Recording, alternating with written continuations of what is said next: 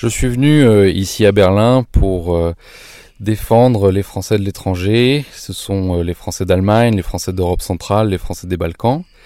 Et je me présente en tant que candidat à cette élection pour être le député de ces Français et donc m'occuper d'eux à tous les niveaux pour améliorer nos vies, nos vies ici au cœur de l'Europe. Et j'ai vu une grande différence avec les autres candidats qui sont partis très vite sur des sujets nationaux qui n'ont rien à voir avec nos vies ici, nos préoccupations sur l'économie, sur l'éducation et sur notre avenir face à un niveau de risque inédit. Il y a la guerre en Ukraine qui est à nos portes, il y a l'après-pandémie qui est à, gérer, il y a des risques au niveau de l'inflation, de la hausse des prix, des choses qui nous concernent concrètement, et j'ai entendu très peu de ça chez les autres candidats, et là-dessus je représente une ligne très différente.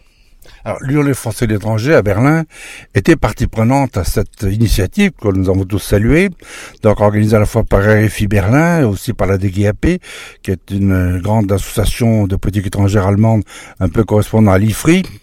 Donc c'était bien de parler, de laisser parler des Français. Mais moi aussi, ce qui m'a choqué, c'est que je m'attendais à entendre des Français dire voilà, nous sommes nous disponibles pour représenter les intérêts spécifiques des Français de l'étranger, de tous les pays d'Europe centrale et de, la circonscription. Et au lieu de ça, on a entendu effectivement des gens qui venaient, euh, alors euh, euh, lire, je pourrais dire un autre terme, mais lire des espèces de programmes extravagants. Hein, euh, les pirates, gens qu'on sait pas, sait pas ce que c'est. Ça ne correspond pas aux pirates allemands d'ailleurs.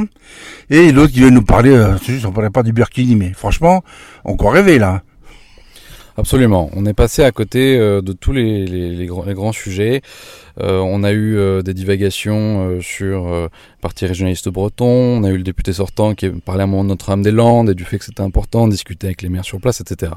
Je pense qu'ici, il faut s'arrêter un instant et comprendre que ce rôle de député des Français de l'étranger, il est relativement nouveau. Ça fait dix ans maintenant que ce poste existe. Et pour beaucoup, quand j'échange tous les jours avec les Français ici, pour beaucoup, ils ne savent pas vraiment à quoi ça sert et, quel est le rôle exact. Et pourquoi? Puisqu'il y a un manque d'incarnation un manque aussi de transparence et de résultats. Et ça, c'est mon approche ici dans cette élection, c'est de pouvoir eh bien, donner toute sa dimension à ce rôle qui est absolument unique. Et là où il a une valeur ajoutée, là où il a un élément différenciant par rapport aux autres euh, membres de la représentation nationale, aux autres députés, c'est évidemment évidemment sur nous, sur nos vies ici, c'est-à-dire sur nous en tant que Français de l'étranger, sur nos problématiques, sur nos besoins. Et on a eu des périodes comme par exemple la pandémie, où on a eu des besoins très spécifiques qui ont été absolument pas pris en compte par les députés sortants des Français de l'étranger. Et ça, c'est quand même quelque chose de majeur et je pense qu'on a ici l'opportunité de changer la donne, de donner une nouvelle dynamique et de sortir de cette spirale où on a une inaction d'un côté pour ce qui est des Français de l'étranger. Euh, ça se voit aujourd'hui, on a un nouveau gouvernement qui a été euh, nommé personne ne s'occupe des Français de l'étranger. Donc ça, c'est caractéristique du manque d'intérêt qui est porté à, notre cause. Et en même temps, on a à côté un parti comme euh, cette nouvelle union euh, euh, populaire, écologiste et sociale, soi-disant donc du nom de, NUPS, qui a parlé lors du débat avec sa, sa, représentante de choses très éloignées là aussi de nos préoccupations, ou en tout cas c'est une vision d'extrême gauche qui est idéologique, qui est radicale et qui calque eh bien des, un certain nombre de, fantasmes sur nos réalités. Et ça, ça marche jamais, et ça va même jusqu'à menacer d'augmenter la fiscalité sur les Français de l'étranger, alors que là, moi, je représente une voie tout à fait différente. Je veux au contraire simplifier nos vies de manière générale, mais aussi baisser la fiscalité, mettre fin aux inégalités de traitement, et donc là, c'est euh, ne plus avoir cette différence sur la CSG-CRDS à l'échelle des Français de l'étranger et pour nous, pour notre circonscription. C'est également permettre une résidence d'attache, c'est-à-dire pouvoir permettre aux gens qui ont un bien immobilier en France de ne pas euh, être, être taxés euh, comme une résidence secondaire, mais d'avoir le même titre, ou que ce soit au même titre qu'une résidence principale, des choses qui auront un impact concret, euh, important, et ça dans tous les domaines. Et là-dessus, euh, eh bien, il y avait très peu d'espace lors de ce débat pour, pour évoquer ces sujets, et donc je me réjouis des opportunités qui viennent maintenant pour justement aborder cette, euh, cette thématique essentielle et revenir sur le sujet cœur, à savoir améliorer nos vies ici en tant que Français de l'étranger, en Europe centrale, en Allemagne, dans les Balkans. Justement, cet exemple qu'on venait de citer, c'était la question d'une femme dans l'assistance qui se demandait un petit peu où elle était, parce qu'on entendait parler de toute une série de programmes euh, plus colorés les uns que les autres, qui n'avaient rien à voir avec l'association des Français de l'Allemagne, bon, ou d'ailleurs, d'ailleurs, hein, peut-être dans, le fin fond de, des je ne sais pas, et encore, Bon, on n'est pas, c'est pas Notre-Dame-des-Landes ici en Allemagne. Hein. Et euh, elle disait, eh ben, le lien que nous avons avec la France est en train d'être rompu pour beaucoup de Français de l'étranger. Ça, c'est une préoccupation pour tous les Français de l'étranger. Absolument. Et c'est euh, ici une préoccupation qui est aujourd'hui euh, relayée au niveau du Sénat avec des initiatives concrètes, des propositions. Certaines d'entre elles ont été bloquées au niveau de, de l'Assemblée nationale. C'est par exemple la création d'un fonds d'urgence euh, pour les situations de crise. Ici, je suis euh, à Berlin. Autour de moi, je vois beaucoup de personnes avec des drapeaux euh, ukrainiens. C'est évidemment un message de solidarité essentiel qu'il y a pour le peuple ukrainien. Ça a été aussi une crise dure pour la communauté française qui vivait dans le pays, qui est devenu du jour au lendemain un pays en guerre. Et là-dessus, un fonds d'urgence et un fonds de soutien auraient permis de faciliter toute la logistique et, de, permettre d'avoir rapidement des solutions pour pouvoir euh, eh euh, éviter le risque, euh, permettre le retour en France dans des bonnes conditions et avoir des moyens financiers pour le faire. Or là, c'est quelque chose qui a été bloqué par les députés, y compris députés des Français de l'étranger sortants. Et ça, c'est un exemple très concret de moi d'une mesure que je porte, en l'occurrence de pouvoir permettre que dans toutes les situations de crise, on ait des fonds nécessaires pour faire face et pour aider justement eh bien, aux, aux communautés d'être protégées. Et c'est mon idée générale pour cette élection, c'est mieux vous défendre, mieux vous représenter, et ça en vous écoutant, mais avec derrière toujours la, volonté de trouver des solutions concrètes. Et là, j'ai été le seul sur cette ligne euh, lors du débat euh, de vendredi euh, à Berlin. La personne qui a intervenu l'an dernier, je me souviens bien, a posé la question suivante. Est-ce que ça vaut la peine d'avoir des députés français de l'étranger? Parce que pendant la Covid en particulier, ce qu'on a vu, c'était rien. Et vous venez de mentionner une proposition maintenant, mais je pense fait allusion à la proposition de loi que le sénateur des Français de l'étranger, Ronan Legleux, nous connaissons bien ici à Berlin, avait défendu et qui avait été soutenue par tous les sénateurs français. Cette proposition qui est intervenue avant même le déclenchement de la crise Covid. Supposer qu'il y ait un fonds d'urgence disponible à tout moment pour qu'en cas de besoin pour une catégorie de Français à l'étranger qui étaient isolés, etc., on puisse aider tout de suite. Alors que maintenant, euh, c'est six mois avec des, des commissions ad hoc, des vérifications, on peut imaginer. Et ça a été et pire, vous l'avez dit, les députés français de l'étranger se sont opposés à ce que cette proposition soit débattue par l'Assemblée nationale. Si vous, vous étiez demain député à l'Assemblée nationale pour vous occuper des Français de l'étranger, ça serait votre priorité? Ce serait mon combat et ma priorité sous différentes formes. Et là, c'est en effet un excellent, un excellent exemple. Je crois qu'il y a euh, beaucoup de choses à changer dans ce domaine. Lors de la crise Covid, on a vu que certains dispositifs d'aide ont été décidés. Ça a été extrêmement long, extrêmement bureaucratique. Et finalement, il y a eu quasiment aucun résultat. Et ça, c'est exactement ce que je voudrais éviter. Et pour ça, il faut une volonté, il faut une envie. Il y a ici, au niveau du député sortant et de la majorité sortante, une très grande différence entre les, actes et les paroles. Les paroles, évidemment, en période électorale, sont rassurantes, mais dès qu'on a confronté la réalité des faits, on a vu que, en général, les intérêts des Français de l'étranger n'étaient pas défendus et que là-dessus, il faut absolument changer la donne. Et pour ça, c'est une question de volonté politique, c'est aussi une question de positionnement. Moi, je suis convaincu que j'aurai la liberté, l'indépendance pour pouvoir le faire, pour pouvoir me tourner uniquement vers les besoins des Français de l'étranger ici en Allemagne, en Europe centrale, dans les Balkans, et pas par des considérations euh, de politique au sens étroit, ni non plus par euh, le besoin d'être un député béni oui oui euh, qui suit absolument toutes les, les, mesures gouvernementales, y compris lorsqu'elles sont défavorables aux intérêts des Français de l'étranger. Donc là, pour moi, c'est une différence fondamentale de philosophie, et c'est exactement pour ça que je m'engage, c'est-à-dire pour pouvoir remettre au cœur des choses, eh bien, notre rôle, notre statut, notre spécificité de Français à l'étranger, pouvoir les défendre jour après jour et le faire voilà en lien avec tous les Français ici, mais qu'on ait enfin un espace politique pour être entendu, pour être représenté, pour être défendu. Et là-dessus, il y aura énormément à faire dès le premier jour. Vous êtes un Français de l'étranger, vous avez été expatrié pendant des années en Autriche, sans revenir en Allemagne. Euh, est-ce que vous avez été surpris parfois par la qualité à la fois euh, du travail et surtout de l'intégration de certains de nos compatriotes dans ces pays? Ça, pour moi, c'est quelque chose aussi de fondamental. À savoir que très souvent en France, on a une, vision caricaturée des Français de l'étranger, y compris lors des repas de famille, on a tout de suite ces préjugés sur euh, les, contrats d'expatriés, euh, la vie dorée, etc. Or, bien souvent, on a quelque chose de tout à fait différent, à savoir le mérite, à savoir le talent, à savoir le goût du risque, le sens du défi et derrière des résultats incroyables. Et ça, c'est quelque chose aussi que je veux vraiment porter. Et c'est-à-dire que cette campagne, je l'amène pas seule. Au contraire, j'ai une équipe derrière moi, une équipe de soutien et aussi on est en lien direct avec justement toutes sortes de personnalités, toutes sortes de profils dans des domaines différents.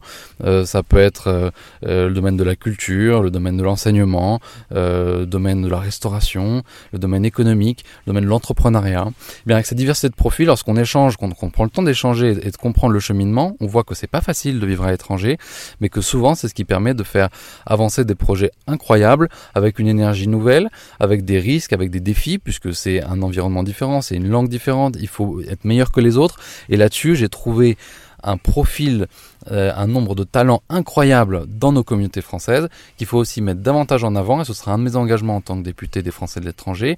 Ce sera de permettre justement à tous ici qui créent, qui innovent, qui font des choses positives, constructives, bien d'avoir une tribune, d'avoir des relais, d'être représentés et de pas justement avoir ce sentiment d'abandon, d'oubli qu'on retrouve parfois, qui est extrêmement dommage parce que ce sont beaucoup d'espoirs qui sont déçus alors qu'il y a un tel potentiel et tellement de réussite à mettre en avant que ça aussi, ça va nous occuper euh, très largement dans les années qui viennent et ce sera au bénéfice de notre attractivité, de notre rayonnement, de notre influence ici en Allemagne, en Europe centrale, dans les Balkans. Et là, il y a aussi beaucoup, beaucoup à faire.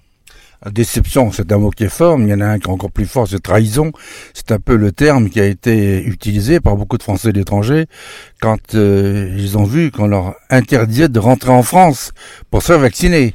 Alors que n'importe qui pour venir du monde entier à mais pas les Français d'étrangers qui étaient hors Union Européenne. Et il a fallu que ce, euh, disons, cet arrêté scélérat de, de l'ancien ministre de la Santé hein, euh, soit combattu par l'Union des Français de devant le Conseil d'État pour obtenir son abrogation. Il y a eu un silence assourdissant de la majorité sortante sur ces mesures, qui ont été privatives de liberté, mais surtout qui ont heurté fondamentalement euh, la vie et les intérêts des Français de l'étranger. À savoir que pouvoir rentrer en France, c'est pour tout Français un droit primordial. Personne ne peut le nier. Pourtant, on s'est trouvé dans la situation incroyable où il était plus facile pour des étrangers que pour des Français de rentrer chez eux à cause de ces, de ces règles administratives. Il y en a eu très nombreux, de très nombreuses dans la crise Covid, mais de ces règles administratives qui ont été euh, faites de manière complètement contraire à nos intérêts, avec notamment ces motifs impérieux, à savoir qu'il fallait des raisons très spécifiques pour entrer en France, et si elles n'étaient pas remplies, eh bien, il était, on était bloqué à l'étranger, et même dans toutes sortes de cas de figure importants, on ne pouvait pas rentrer en France. Ça, c'est quelque chose que j'ai très mal vécu euh, en tant que Français de l'étranger, qui a été très mal vécu autour de moi, et où j'ai vu un désespoir, j'ai vu en effet un sentiment de trahison, en tout cas d'abandon très fort, très très fort, et un sentiment d'impuissance parce que cet espace politique qu'on a quand on est député des Français étrangers, eh bien, il était vide. Il n'était pas occupé. Il a fallu, en effet, le courage, l'énergie, pour l'Union des Français de l'étranger, eh bien, de monter au créneau, de euh, rassembler les énergies pour justement euh, porter euh, ce, cette demande en constatant que c'était pas conforme à nos règles et à nos principes en France, eh bien, de pouvoir au niveau juridique, au niveau du Conseil d'État, faire un recours qui a fonctionné. Et là, ça a été une victoire étincelante, mais une victoire étincelante liée à justement cette euh, proactivité de, de l'UFE, l'Union des Français de l'étranger, et qui est intervenue euh, pas au niveau qu'on aurait attendu, à savoir qu'évidemment on aurait attendu euh, en premier lieu une solution politique. L'espace politique, il était au niveau des Français à l'étranger, il n'a pas et, pas été occupé. Et ça, je pense là aussi, c'est quelque chose. On doit changer de philosophie, on doit changer d'approche, et on ne doit pas oublier non plus ce qui s'est fait euh, justement ces derniers mois dans le cadre de cette élection. C'est le moment justement de prendre position là-dessus, de faire entendre sa voix, de, de pouvoir eh bien changer la donne, changer les choses et de manière constructive, responsable. Moi, c'est la ligne que j'incarne euh, à, mon niveau avec cette union de la droite et du centre, et c'est un message, je pense, important pour les Français de l'étranger. Ah, il y a aussi une injustice pour tous ces Français qui non seulement euh, représentent bien notre pays en étant parfaitement intégrés, mais surtout en étant les relais, les meilleurs relais naturels de tous les produits français dans le monde. Alors ça aussi, ça c'est quelque chose. Euh, déjà, il y a l'aspect nostalgie, à savoir euh, souvent dès qu'on est à l'étranger, ben, on, on, regrette ces produits français parce qu'ils ont une excellence, ils ont une qualité, ils ont des caractéristiques qui sont uniques. Et là-dessus, ça fait partie justement bah, du rôle important de rayonnement, c'est notre savoir-vivre, notre art de vivre, c'est un des éléments les plus séduisants pour euh, eh bien dans, nos pays d'accueil lorsqu'on parle de la France souvent on évoque en premier lieu cet aspect euh, art de vivre dans, tout, dans toutes ses dimensions et elles sont nombreuses. Et ça c'est quelque chose aussi je trouve que parfois on le met pas assez en avant ou en tout cas on laisse certains entrepreneurs certains membres de notre communauté mettre en avant cela donc euh, avec des initiatives spécifiques mais on n'a pas une approche globale ou une vraie défense de justement notre identité notre culture nos valeurs. Et ça c'est dans un contexte où justement il y a beaucoup de tentatives en France pour déconstruire ça pour dire dire qu'il n'y a pas cette culture française, il n'y a pas cet art de vivre, ou que ce ne sont pas des éléments importants. Moi, au contraire, je crois l'inverse, je pense que c'est un élément essentiel de notre identité, et surtout que c'est un élément positif de rayonnement, ce qu'on appelle en anglais le soft power, et c'est quelque chose de finalement fondamental, parce que c'est une image de marque, c'est aussi un, euh, des liens dans le tourisme, des liens dans la culture, des liens dans, la, gastronomie, ça, aide nos entreprises, ça, aide les Français qui vivent à l'étranger, justement à pouvoir eh bien, mettre en avant leur talent, mettre en avant leur savoir-faire, et faire la différence. Et là-dessus, je trouve que c'est un domaine encore, euh, encore inexploré, où on laisse les choses se faire par elles-mêmes, alors qu'il pourrait y avoir eh bien, une meilleure prise en charge au niveau politique, justement, de cet enjeu. Et ça, c'est quelque chose qui pourrait rayonner sur toute notre circonscription ici en Allemagne, en Europe centrale, dans les Balkans, et, qui donnerait lieu à des initiatives, à mon avis, de, de grande qualité et réussies, si tant est qu'on ait la volonté, qu'on s'en donne les moyens. Et ça, c'est ce que je m'engage à faire si je suis élu euh, député, euh, eh bien, des Français de l'étranger ici. Alors, il y a aussi une autre dimension. Cette Europe est en train de changer. On ne sait pas ce qui se passera euh, après la guerre en Ukraine, quand elle sera terminée. On espère que ça terminera bien pour nos amis ukrainiens et pour l'Europe. En tout cas, en Europe, la donne est déjà changée. Et on a déjà le sentiment que la presse française commence à s'y intéresser, qu'il va y avoir une sorte de recentrage en Europe en donnant peut-être plus la parole à des pays qu'on n'a jamais entendus qui ont été admirables pendant cette crise d'ailleurs et qui sont des réussites. Pour le cas de la Tchéquie, la Tchéquie sur le plan économique, si elle continue comme ça, dans 10 ans, sera la Suisse. Donc ce sont des pays comme la Pologne qui ont fait une transformation depuis qu'ils ont pu se libérer de leur chaîne euh, soviétique ou russe, ce sont des pays qui ont été transformés. Et demain, ces pays vont peut-être jouer un rôle de premier plan, parce qu'on va avoir un recentrage en Europe. Et là, on se rend compte qu'en France, sur ces pays, on n'a personne. Quand on entend des parlementaires français parler de la Pologne, on se demande même si c'est sur une carte ou la Pologne. C'est quand même dramatique, ça, non? Alors pour moi, c'est un, combat très important, puisque euh, vous l'avez évoqué, j'ai vécu de nombreuses années en Autriche, qui est un pays eh bien, au centre de l'Europe centrale, et je couvrais professionnellement justement tous les enjeux de cette région sur le plan économique, sur le plan politique, sur le plan géopolitique. Et donc c'est une région que j'adore, que, que je connais très bien. J'ai voyagé dans, dans tous les pays euh, de nombreuses reprises, dans, avec différents cadres, et toujours j'ai trouvé qu'on avait ici un potentiel inexploré et surtout que la France ne prenait jamais eh bien, cette zone comme une zone euh, stratégique, une zone prioritaire où il faut euh, investir, où il faut créer des partenariats, et il faut d'abord s'entendre. Puisque la première étape, c'est de pouvoir dialoguer, et là-dessus on a observé ces dernières années qu'il y avait des incompréhensions et une vraie arrogance du côté des, du gouvernement français, une incapacité à justement euh, avoir un dialogue constructif et permettre d'être engageant pour ses partenaires, c'est-à-dire de non seulement avoir évidemment des intérêts économiques, mais aussi une approche générale où on peut converger ensemble et on peut se rapprocher. Et ce rapprochement, euh, eh bien, pour moi, il est fondamental. Il y a d'autres pays qui, de, ce point de vue, occupent l'espace qu'on laisse vide.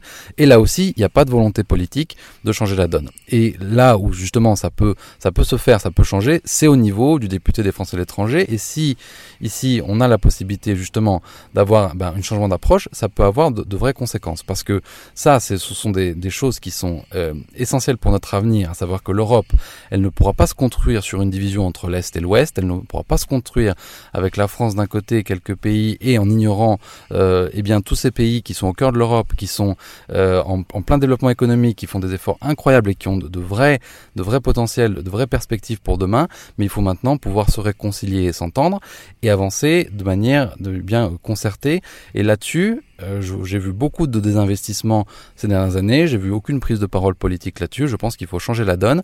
Il faut retrouver une vraie stratégie globale d'influence dans la zone qui donne toute sa place euh, eh bien, à notre présence et de manière constructive. Et je suis convaincu que c'est une, une, une, priorité à développer pour les, pour les mois et les années qui viennent et que la France n'aura que à gagner à davantage justement euh, eh bien s'impliquer euh, de manière positive dans la région et à recréer ce lien de confiance qui existait initialement la France avait initialement une bonne image au niveau de sa langue, au niveau de son système politique, au niveau de ses valeurs et bien dans la région, mais la confiance s'est érodée ces dernières années.